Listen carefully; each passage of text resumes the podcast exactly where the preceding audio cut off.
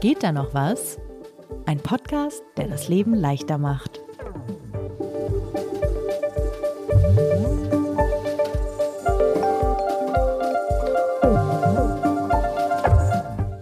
Sebastian, wie hast du eigentlich letzte Nacht geschlafen? Also ganz ehrlich, wahnsinnig schlecht. Ist natürlich nicht immer so, aber letzte Nacht war jetzt eine der nicht so dollen.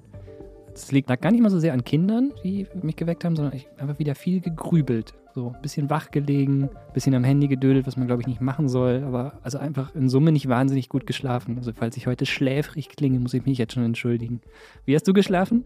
Äh, es ging, es ging. Ich habe tatsächlich mal neun Stunden geschlafen. Neun Stunden? Neun Stunden, ohne Kinder geht das. Okay, du wirst diese Podcast-Folge einfach alleine stemmen ich werde müde Zwischenfragen stellen. Ich erzähle dir einfach ganz viel und du musst einfach nur zum richtigen Zeitpunkt was fragen und dann wirkt das gar nicht so, als wärst du müde. Okay, alles klar. Welches Thema beschäftigt dich denn in dieser Folge? Dreimal darfst du raten, Sebastian. Es geht natürlich um das Thema Schlaf. Full Disclosure, diese Folge ist tatsächlich auch unter teils massivem Schlafmangel entstanden, aber dazu erzähle ich dir später mehr. Wunderbar. Aber bevor wir jetzt richtig einsteigen ins Thema Schlafen, stellen wir uns doch am besten kurz vor, oder? Unbedingt.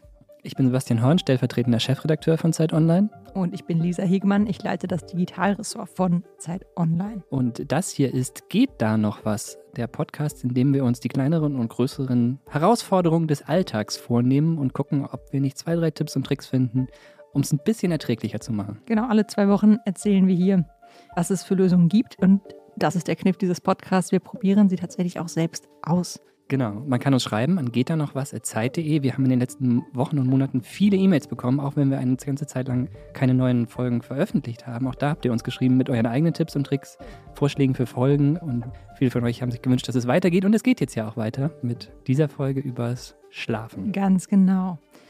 Gutes Einstiegsthema.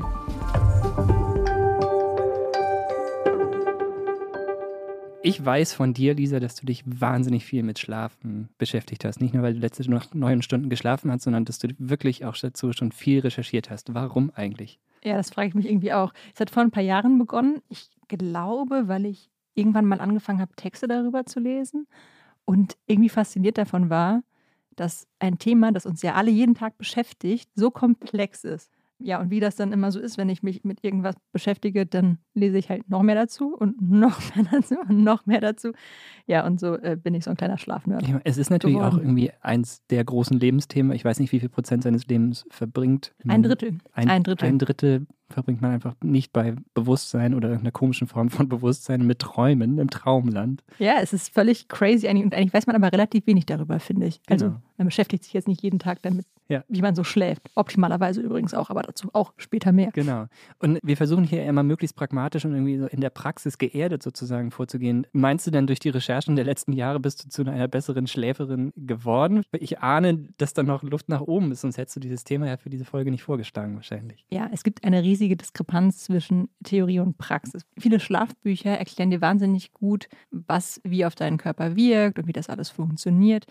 Aber Tipps dazu, wie du gut schläfst, sind sehr individuell. Und wenn man Schlafbücher liest, dann denkt man so ein bisschen, naja, einfach nie spät ins Bett gehen, dann hast du, bist du auch nicht müde, Sebastian. Weißt du, einfach nicht nachdenken, dann hast du auch eine sehr gute Nacht gehabt.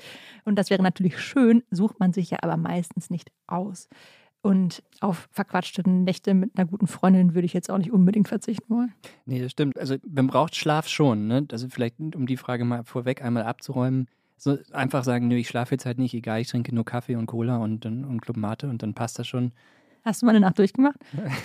Ehrlich gesagt, länger nicht. Und Das sind natürlich so die Klassiker im Studium früher, irgendwie um den Essay fertig zu kriegen. Ja, genau. Aber die letzte Nacht durchgemacht.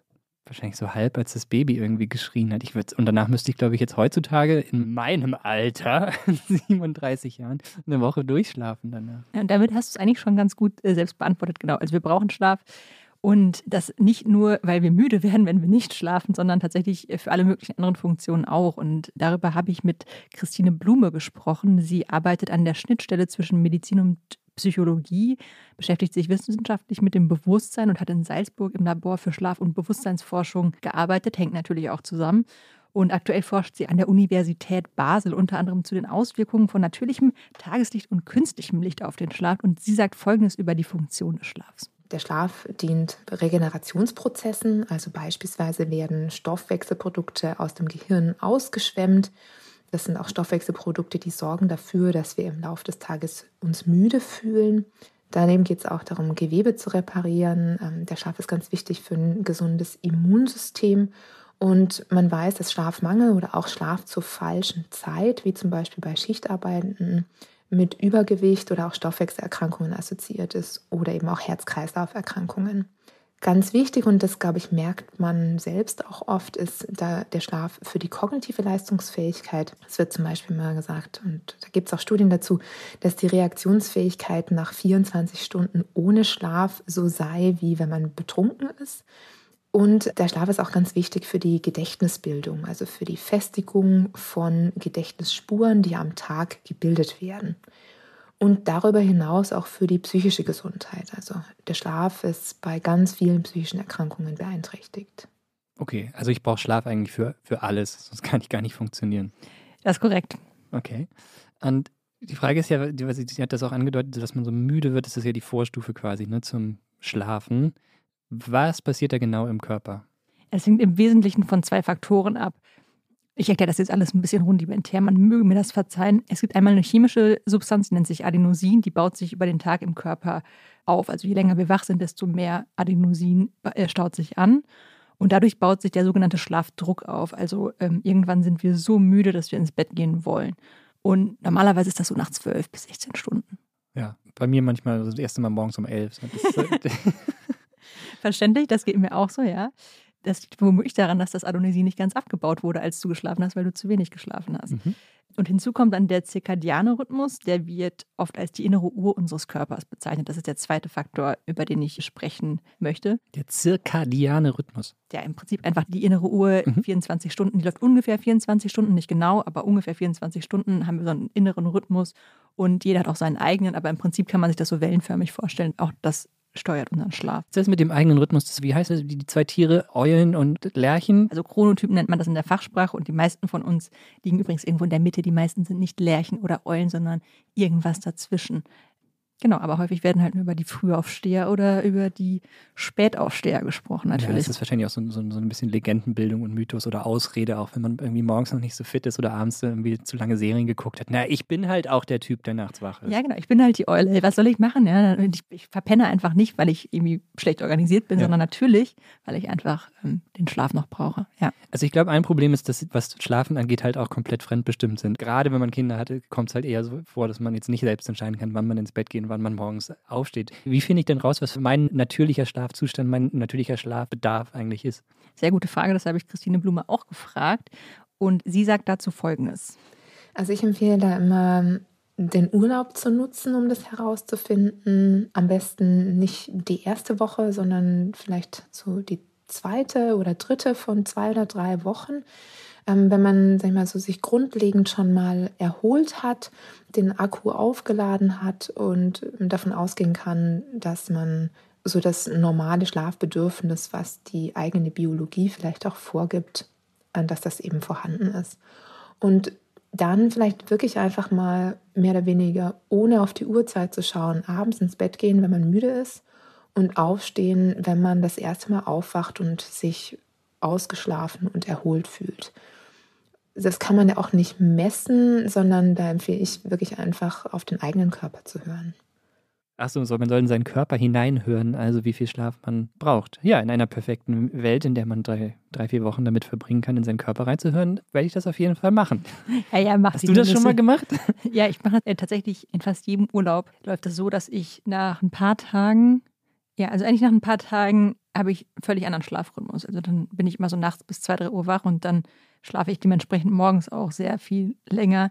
Wie man sich vorstellen kann, ist danach mein Schlafrhythmus völlig, völlig zerschossen und die ersten Tage im Job fühlen sich an, als hätte ich Jetlag und zwar wirklich auch relativ lange. Genau. Also, Wann musst du morgens für den Job aufstehen? Kommt drauf an. Ich würde mal sagen so um sieben, 7.30 Uhr, je nachdem. Und dann habt ihr, ihr habt Ressortkonferenz im Digitalressort um, ja, um neun. neun. Aber genau. da muss man natürlich schon ungefähr wissen, ob Elon Musk jetzt Facebook gekauft hat.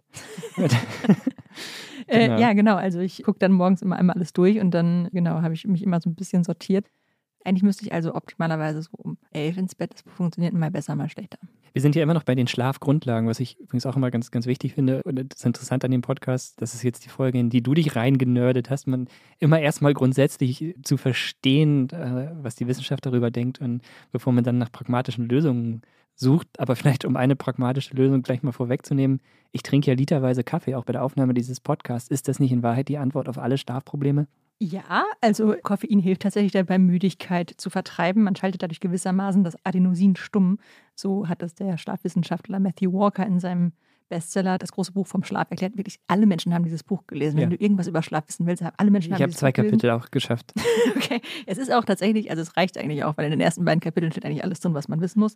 Man muss sich das im Prinzip so vorstellen, dass Koffein setzt sich an die Adenosinrezeptoren und anstatt dass es wie Adenosin müde machen würde, blockt Blockiert die wahrscheinlich einfach. Genau. Also blockt Koffein diese Reaktion. Und Walker vergleicht das damit, als würde man sich ähm, die Ohren zuhalten, Ja. wenn jetzt extrem laute Musik ist. Also im Prinzip wirst du schon nicht müde, das ist schon richtig. Genau, aber es ist endlich, ne? Irgendwann siegt wahrscheinlich dann doch das Bedürfnis des Körpers. Walker rechnet in seinem Buch vor, dass Koffein eine lange Halbwertszeit hat. Das ist ein Begriff in der Medizin. Das berechnet die Zeit, wie lange es braucht, um die Hälfte der Konzentration einer Droge abzubauen. Und bei Koffein liegt diese Halbwertszeit bei fünf bis sieben Stunden. Das heißt, sagen wir, du trinkst um 18 Uhr noch Kaffee, ja, weil du noch eine wichtige Konferenz hast, ja, dann wäre um Mitternacht immer noch die Hälfte der Konzentration des Koffeins in deinem Körper. Okay, ja, hätte ich nicht gedacht, ehrlich gesagt. Ja, es ist schon 16 relativ Uhr ist meine absolute, also Das ist eigentlich auch die, okay. die, die totale Grenze danach. Ja, also Hm. Christine Blume sagt auch bis 16 Uhr ist es schon okay und aber man muss halt wissen, dass auch wenn die Hälfte der Konzentration noch in deinem Körper ist, dass es schon noch ein bisschen braucht, um das abzubauen. Okay. Was ist mit Alkohol? Nicht, dass Alkohol die Antwort auf meinen Schlafmangel wäre, aber Das ist gut zu wissen. macht Ähm, Alkohol müde oder wach? Ja, also viele glauben ja, dass sie durch Alkohol besser einschlafen oder eben auch, äh, dass sie tiefer schlafen. Das ist tatsächlich ein Mythos. Walker schreibt dem Alkohol eine künstlich beruhigende Wirkung zu, so nennt er das. Und er sagt dabei klar, dass Beruhigung nicht gleich Schlaf sei. Also vielmehr vergleicht er die Wirkung mit einer leichten Form von Narkose. Das fand ich total interessant. Also hätte ich nie gedacht, weil ich auch immer dachte, naja, man wird doch müde und dann muss doch irgendwie einen guten Effekt haben, aber hat es wirklich gar nicht. Alkohol hat lauter schlechte Auswirkungen auf unseren Schlaf. Also das fragmentiert den Schlaf zum Beispiel. Du wachst unbewusst immer mal wieder auf. Es unterdrückt auch die REM-Schlafphase, hat man vielleicht schon mal gehört. Das ist die Schlafphase, in der wir neue Informationen verarbeiten. Und eine Studie hat gezeigt, dass Probandinnen und Probanden Neugelerntes eher vergessen, wenn sie Alkohol trinken, selbst dann, wenn zwischen dem Alkoholkonsum, also zwischen dem Lernen und dem Alkoholkonsum und dann dem Test mehrere Tage liegen. Also es ist nicht nur irgendwie, du hast jetzt abends, nachdem du tagsüber gelernt hast, Alkohol getrunken und dann vergisst du, es, sondern wirklich über einen längeren Zeitraum hinweg. Also nur noch ein Bier vorm Schlafengehen. Matthew Walker würde dir jetzt sagen, der radikale Verzicht ist der optimale Weg. Wie gesagt, diese Schlafbücher sind wirklich so, don't do anything wrong. Ja, So. ja. Deswegen machen wir diese Folge. Ja, okay. Was ist mit dem, mit dem Handy? Wir kommen darauf eigentlich in jeder Folge zu sprechen, dass das Handy im Großen und Ganzen Probleme in unserem Leben darstellt, weil es uns vom Bücherlesen abhält und selten einmal hilft. Verhindert es auch, dass ich besser einschlafen kann? Oh, äh, das ist jetzt eine sehr, sehr kritische Frage, weil eigentlich geht die Forschungsmeinung da ein bisschen auseinander. Einerseits, also was man vielleicht schon mal gehört hat, ist, dass es dieses Licht gibt, dieses blaue Licht auf dem Handy und das sorgt dafür, dass ein Hormon namens Melatonin gehemmt wird, wenn ich es jetzt richtig im Kopf habe. Wenn wir Melatonin im Körper haben, dann senkt sich unsere Körpertemperatur. Das ist für den Schlaf wichtig. Unser Blutdruck, was auch wichtig ist, unser Energieverbrauch wird gedrosselt. Im Prinzip werden wir einfach müde. Und blaues Licht, wie wir es von Smartphones kennen, beeinflusst diesen Melatoninspiegel und wahrscheinlich negativ. Das suggerieren manche Studien.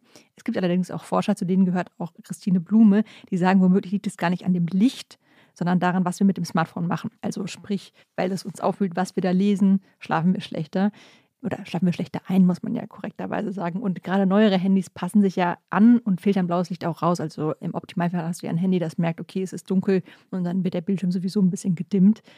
Du siehst schon, die Forschung ist sich da nicht so ganz eins. Aber grundsätzlich, worauf sie sich alle einigen können, die Schlafforscherinnen und Schlafforscher, ist, kurz vor dem Einschlafen noch schnell aufs Handy gucken, ist keine gute Idee. Wir müssen unbedingt diese Folge über Handysucht machen. Also Ja. zu versuchen, das Handy in einen anderen Raum zu legen. Also keine elektrischen Geräte im Schlafzimmer ist jetzt eine relativ harte, dogmatische Regel, die sich viele auferlegen. Die bin ich natürlich noch nie hingekommen. Ja, vor allen Dingen, ich frage mich immer, haben die Leute noch analoge Wecker? Also ich nicht. Ich habe mein Handywecker und das heißt, das Letzte, was ich mache, bevor ich schlafen gehe, ist auf mein Handy gucken und meinen Wecker einstellen. Ja, ich könnte jetzt viel über meinen Tageslichtwecker erzählen. Habe ich dir auch schon erzählt, aber das würde dann wieder die Länge der Folge sprengen. Dann kriegen wir wieder Ärger von unserer Produzentin Meli. Aber lass uns doch übergehen zu den Tipps oder nochmal einmal kurz, vielleicht kannst du auf den Punkt nochmal bringen, was, was wäre in einer perfekten Welt der perfekte Schlaf? Ja, du hast es gerade schon gesagt, Tageslicht. Ne? Also wenn wir einfach schlafen würden und uns irgendwann vom Tageslicht natürlich aufwecken lassen, das wäre der Optimalfall. Und wenn das jetzt aber nun mal leider nicht geht, weil deine Frühkonferenz ist ja und du musst ja noch irgendwie in die Redaktion und frühstücken vorher. Ja, im besten Fall denkt man immer noch nicht drüber nach. Also das ist tatsächlich das, was, was auch grundsätzlich alle Schlafforscherinnen und Schlafforscher sagen. Man soll einfach nicht zu viel drüber nachdenken, wie man jetzt schläft, wann man jetzt schläft und so weiter. Also alles, was wir hier machen, ist kompletter Quatsch. Nee. Also es geht natürlich darum, wenn du einen gesunden Schlaf hast, dann musst du nicht darüber nachdenken, wie dein Schlaf ist, weil dann machst du dir die, all die Gedanken, die wir uns jetzt hier gerade machen, wahrscheinlich sowieso nicht. Und das ist auch ganz gut. Genau, aber wenn du jetzt das Gefühl hättest, so wie letzte Nacht, das passiert dir schon ein bisschen häufiger, oder du würdest zumindest gerne in so eine Routine kommen, könnte schon ein bisschen besser sein, der Schlaf, dann wäre es vielleicht äh, ganz gut, ein paar Kniffe zu kennen. Und danach hast du mich ja eigentlich gefragt. Genau. Welche gibt es denn? Schieß mal los. Also der wichtigste Tipp kommt auch immer sofort, regelmäßige Schlafzeiten einführen, Routinen. Wir kennen das. Oder was man empfehlen kann, ist auf jeden Fall einen regelmäßigen Rhythmus einzuhalten. Denn wenn man davon ausgeht, dass zum Beispiel dieser zirkadiane Prozess eben ungefähr 24 Stunden dauert, dann hilft es mir natürlich, dass ich jeden Tag auch zur gleichen Zeit ungefähr müde werde. Aber natürlich kann ich da auch mit dem Verhalten dagegen agieren. Aber man kann eben diesen, diesen zirkadianen Prozess auch für sich nutzen, um dann eben zu einer entsprechenden Zeit müde zu werden.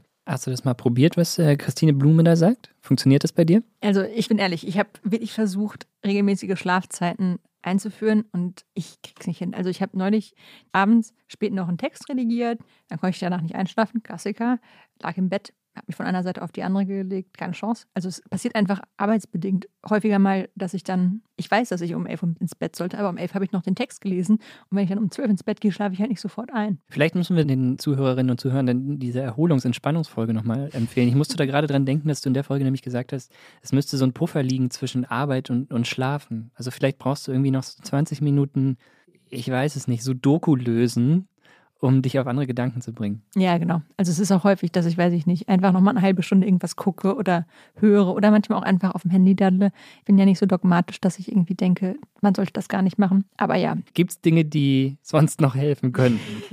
ja, also Routinen sind wirklich das A und O. Einmal ist es eine feste Schlafenszeit, dann ist es aber auch das, was du vorm Schlafen machst. In der Fachsprache wieder Schlafhygiene das ist eine Routine, die du vor dem Schlafengehen entwickelst. Und da empfehle ich so die 30 oder 60 Minuten vor dem Schlafengehen einfach für sich diese Zeit zu nehmen, nicht zu arbeiten.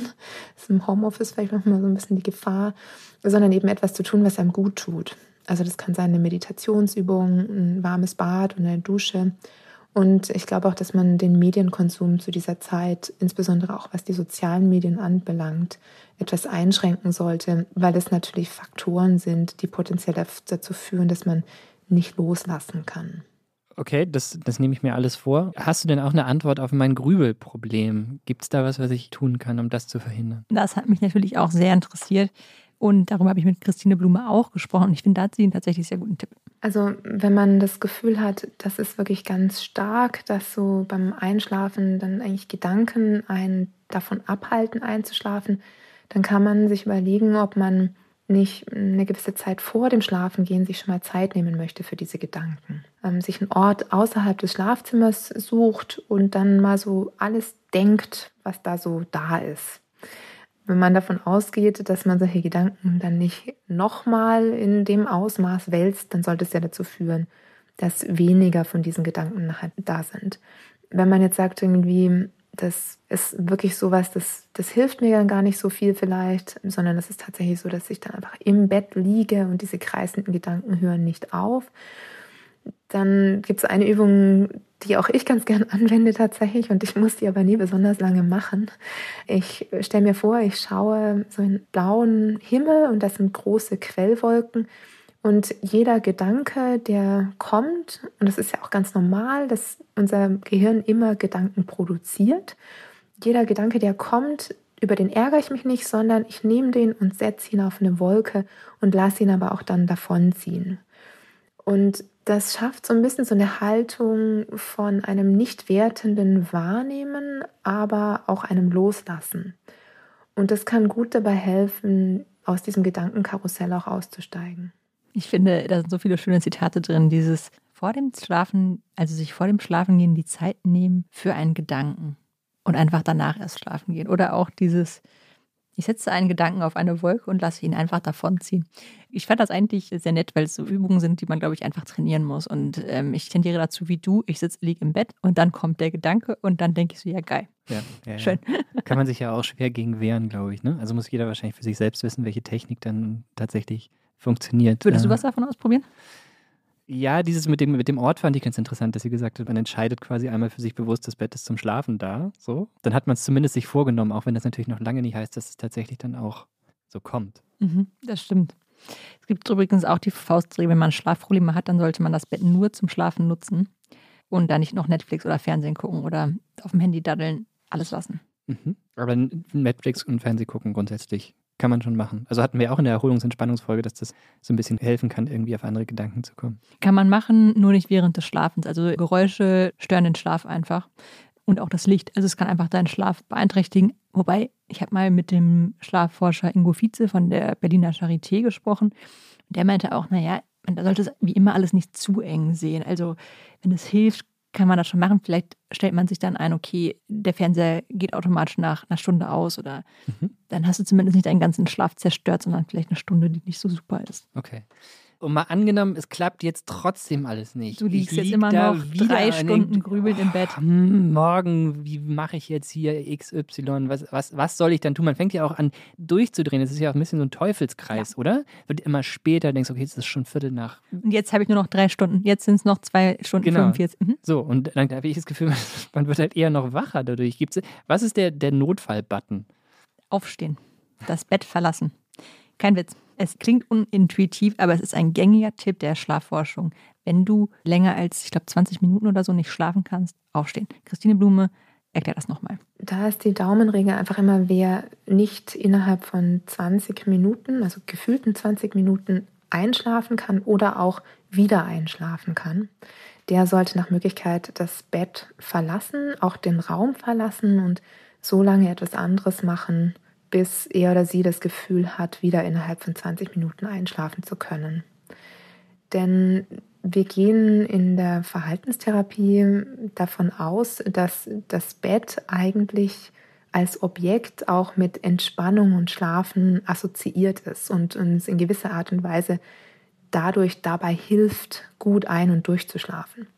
Und wenn man jetzt viel Zeit wach im Bett verbringt und sich vielleicht noch total über sich selber ärgert, weil man halt wieder nicht einschlafen kann, dann führt es dazu, dass das Bett eben auch mit dem Ärger oder der Frustration oder auch einfach dem Wachsein verknüpft wird und dadurch selbst irgendwann zur Aufrechterhaltung der Schlafprobleme beiträgt. Das leuchtet ein. Habe ich ein paar Mal tatsächlich auch mal ausprobiert. Mhm. Weil ich dachte, das geht jetzt einfach nicht. Ich gehe jetzt wieder in die Küche und, und esse noch eine Kleinigkeit oder mache irgendwas anderes. Oder Ja, ich habe das tatsächlich in Vorbereitung auf diese Podcast-Folge, ich hatte es eingangs erwähnt, tatsächlich gemacht, dass die unter Schlafmangel entstanden ist. Ist tatsächlich so, ich konnte neulich nicht schlafen, habe mich auf die Couch gesetzt und äh, kein Witz an dieser Podcast-Folge gearbeitet. Ja. Danach konnte ich super einschlafen, der nächste Tag war eine Katastrophe, aber einschlafen konnte ich danach super. Liegt übrigens natürlich auch daran, dass sich der Schlafdruck ja wieder erhöht. Das heißt, wenn ich nicht Mhm. schlafe und ich müsste aber eigentlich schlafen, werde ich einfach irgendwann automatisch wieder müde. Aber ap- apropos Schlafdruck erhöhen, ich musste gerade an Mittagsschlaf denken. Das ist ja irgendwie total so ein Ding. Ich glaube, es gibt sogar Büros, wo es so kleine Schlafkojen für, für die Mitarbeiter gibt. Ja, Sebastian, wann kriegen wir das endlich? Ich bin hier nicht für die Schlafkojen zuständig, aber wenn ich, wenn ich abends gut schlafen will, bei Kita-Kindern sagt man das ja auch immer, ne? Wenn, wenn das Kind tagsüber noch geschlafen hat, schläft es natürlich abends später ein, was die Eltern ärgert. Aber ist das bei Erwachsenen im Prinzip genauso? Wenn ich Mittagsschlaf mache, dass ich dann abends wach lieg? Oder? Ja, genau. Also ich meine, ich habe das ja schon mit dem Adenosin erklärt, dass sich das immer aufstaut, je länger du wach bist. Wenn du natürlich schläfst, geht das Level runter. Aber die Frage ist ja immer, stört es dich oder nicht? Und ich finde, da hat Christine Blume eigentlich nochmal eine ganz gute Zusammenfassung, worauf man achten sollte. So wer jetzt kein großes Schlafproblem hat, für den sind auch Naps völlig oder so Mittagsschläfchen völlig okay. Wer Schlafprobleme in der Nacht hat, der sollte auf Mittagsschläfchen verzichten, weil das einfach dazu, schon dazu führen kann, dass der Schlaf in der Nacht beeinträchtigt wird. Also wie immer, wenn du keine Probleme hast, dann macht auch Mittagsschlaf jetzt kein Riesenproblem, dann schläfst du vielleicht ein bisschen später ein. Wenn du grundsätzlich jetzt ständig irgendwie das Problem hast, dann wäre jetzt der Tipp, zum Beispiel an einem Tag wie heute, an dem du schlecht geschlafen hast, eher den Mittagsschlaf nicht zu machen und ein bisschen früher ins Bett zu gehen. Mhm. Gibt es sonst noch was, was ich tagsüber tun kann, damit ich abends gut schlafe? Oh ja, das würde dich freuen. Ähm, Guter Schlaf beginnt schon am Morgen. Nein, aber mit Bewegung und Licht. Das kann Christine Blume viel besser erklären als ich. Was auch dabei hilft, also ich sage mal so ein bisschen plakativ, äh, guter Schlaf beginnt eigentlich schon am Tag, ist eben möglichst viel Tageslicht. Also man weiß, möglichst viel Tageslicht, das hilft dabei, dass man am Abend ein bisschen früher müde wird und auch, dass man besser schläft, also zum Beispiel auch mehr Tiefschlaf hat. Aber auch Bewegung, ja, Bewegung in ganz vielen Studien wurde gefunden, dass das am Abend eben auch müder macht. Da muss man immer individuell so ein bisschen schauen. Bewegung am Abend hilft das dabei, dass man müde wird oder pusht es eher noch mal so ein bisschen. Das scheint aber sehr individuell zu sein. Generell ist es so, dass Bewegung am Tag dazu führt auch, dass eben bestimmte ähm, Stoffwechselprodukte aus der Muskulatur entstehen. Also es gibt bestimmte Stoffwechselprodukte in der Muskulatur, die dann eben entstehen und die uns auch wiederum müde machen und auch zum Beispiel dafür sorgen, dass man mehr Tiefschlaf hat. Also ich bewege mich gerade nicht, ich hocke hier nur an Podcast, das heißt, ich werde wieder schlecht schlafen. Du gehst jetzt gleich raus, eine halbe Stunde, gehst einmal spazieren und schön in die Sonne, ja? Ja. Und dann wird das schon, Sebastian. Okay. Eine letzte Frage noch stellen, Lisa. Dieser ganze Hype um Schlaftracken. Also ich, ich glaube, es gibt ja keine Fitnessuhr mehr. Es gibt Ringe, weiß ich, Wearables heißt es, ne? Dinge, mit denen man seine Schlafphasen aufzeichnen kann, die einem dann sagen, ob man ein gesunder, guter Mensch ist. Ein guter Alles Mensch. Quatsch oder hilfreich? Tja, da fragst du natürlich genau die Richtige, weil ich diejenige bin, die das auch schon seit Jahren interessiert. Und ich hatte dazu vor drei Jahren sogar mal einen Text geschrieben über Schlaftracker. Ich habe mich mit Schlaftrackern in ein Schlaflabor gelegt, weil mhm. das ist ja so die klassische Polysomnographie, das ist eigentlich der klassische wissenschaftliche Weg, wie man Schlaf misst. Und ich habe quasi die Tracker dagegen laufen lassen, war natürlich rein eigenempirisch, also es ist jetzt nicht eine Riesenstudie gewesen, aber es war super, also sie waren super schlecht. Es war wirklich Wahnsinn. Ich habe, das war eine äußerst ungewöhnliche Nacht für mich. Ich bin irgendwie, ich weiß nicht, um 4 Uhr oder so aufgewacht und konnte einfach nicht mehr einschlafen. Das passiert mir eigentlich wirklich nie. Also ich konnte Aber kann man, David, das interessiert mich wirklich immer bei diesen Schlaflaborsachen. Du bist ja in einem Schlaflabor. Mhm. Das, der Begriff Schlaflabor suggeriert schon für mich, dass ich da nie im Leben schlafen würde. Doch, also das habe ich auch gedacht. Ich habe auch gedacht, das mit dem Einschlafen wird ein Riesenproblem, was überhaupt nicht. Ich war, also man hat ja. da sehr klare Zeiten. Du gehst um 10 ins Bett, stehst um 6 Uhr auf und das ist halt alles dunkel, du hast keine Ablenkung, du liegst da halt natürlich mit, also du hast halt die ganzen Elektronen natürlich auf dein Gesicht geklebt. Das ist jetzt nicht so, dass man. Voll gemütlich. Voll gemütlich, ja. genau. Ich habe mich auch, glaube ich, die erste halbe Stunde nicht getraut, mich zu bewegen, was man auch sieht, weil die auch messen, ob du dich bewegst und nicht. Aber das geht dann irgendwann, also das muss ich sagen, das war relativ, also ich war, glaube ich, nach einer Viertelstunde eingeschlafen. Das war wirklich sehr, sehr fix. Ja, nee, also es ist schon nicht so natürlich, aber man muss schon sagen, wenn du einmal schläfst und der Raum ist dunkel, dann du hast ja keine Ablenkung. Du hast kein, du hast kein Handy da, du hast, also ich natürlich hatte die ganzen Schlaftracker um mich rum, ja. aber, so. aber ich durfte ja nicht drauf. Also ich durfte ja da nicht drauf gucken. Also okay. ähm, genau, nee, es war aber sehr, sehr interessante Erfahrung auf jeden Fall. Okay. Ja, aber das Ding ist, diese Schlaftracker haben halt also die haben erkannt, dass ich wach geworden bin. Die haben aber nicht erkannt, dass ich dann noch wach lag. Du siehst das in dem, mhm. In der Auswertung siehst du das sehr deutlich von dem Schlaflabor, dass ich einfach zwei Stunden wach war und dass ich auch nicht mehr richtig eingeschlafen bin. Und die Schlaftracker haben alle so einen kurzen Dip und sind dann davon ausgegangen, dass ich weiter geschlafen habe. Was halt daran liegt, dass die, also die können gut erkennen, dass du im Bett liegst, aber was du da machst, können die nicht erkennen. Alles, was du an Schlafphasen von Apps, Trackern, mhm. egal was für ein Gerät es ist, angezeigt bekommst, ist einfach Quatsch. Die, die raten das. Mhm. Ich sage das jetzt ein bisschen pauschalisiert, aber im Prinzip kann man das nicht anders sagen.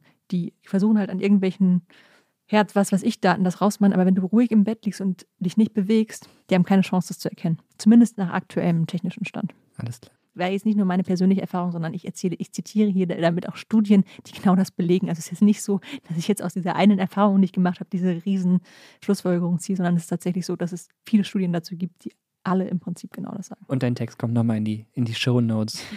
Die Reportage aus dem Schlaflabor. Ja, genau. Und äh, was ich noch mal gut fand, war, Christine Blume hat mir noch einen ganz anderen Grund genannt, auf Schlaftracker zu verzichten, den ich sehr einleuchtend fand. Also heute haben ja viele auch so Apps oder Smartwatches, die dann den Schlaf tracken und einem dann irgendeinen Score ausgeben, äh, der angeblich eine Aussage darüber trifft, wie gut man geschlafen hat. Und manchmal frage ich mich so ein bisschen, warum brauchen wir das eigentlich? Also viele von uns sind wahrscheinlich mit dieser morgendlichen Frage aufgewachsen, wie hast du geschlafen? Und eigentlich hatten wir auch lange Zeit das Gefühl, wir können das sehr gut beantworten.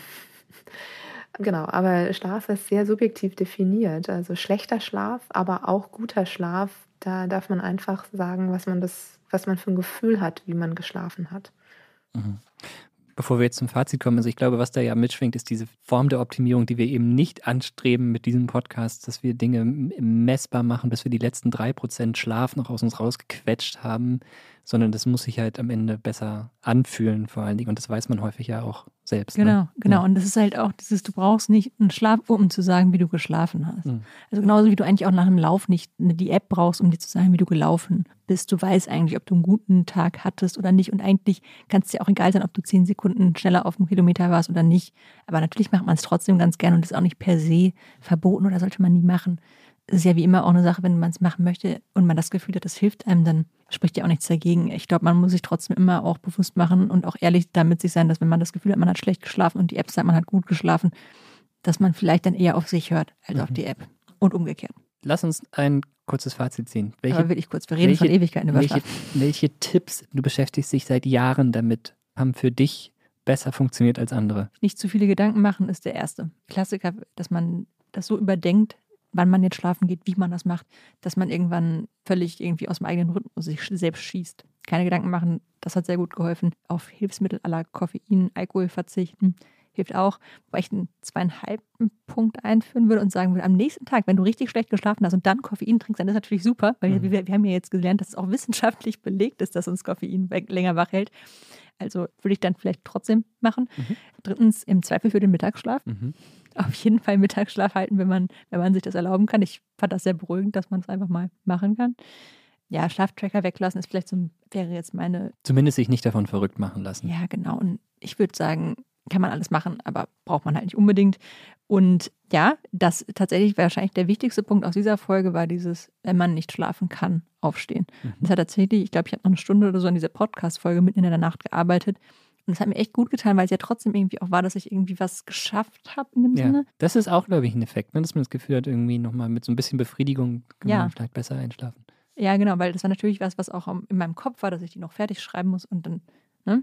Ja, genau. Und natürlich viel Bewegung, viel frische Luft. Total offensichtlich, ja, wir kennen das alle, dass man zu den Kindern sagt, so, geht auch noch mal kurz vor die Tür, damit ihr heute Abend schon müde seid, aber irgendwie vergisst man das offenbar, wenn man erwachsen ist, dass das genauso gut für einen selbst funktioniert. Also nochmal auf den Spielplatz gehen heute, Sebastian. Ja. Ein bisschen schaukeln einfach, ne? Ja. Was hat nicht funktioniert? Ja, habe ich ja schon gesagt, die, Okay. ähm, die festen Schlafzeiten und also das Schlafroutine würde ich sogar, also ich würde sogar sagen, dass ich so eine Schlafhygiene habe, weil ich eigentlich schon immer so denselben Ablauf habe, bevor ich ins Bett gehe. Aber jetzt nicht so wahnsinnig sklavisch, aber schon relativ. Ne? Man putzt Zähne und dann geht man halt ins Bett so.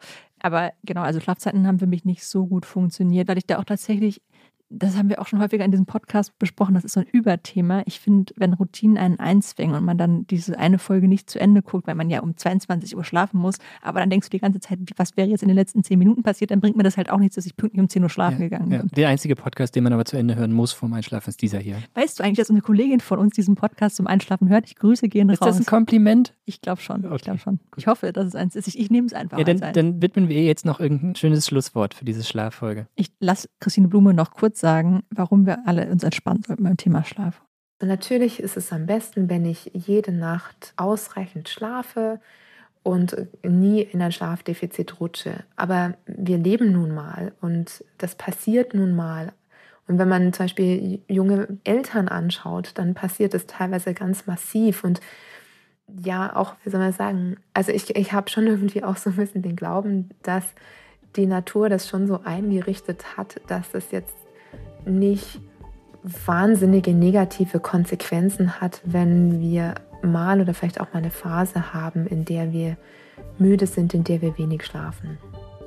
In diesem Sinne, gute Nacht. Danke fürs Zuhören.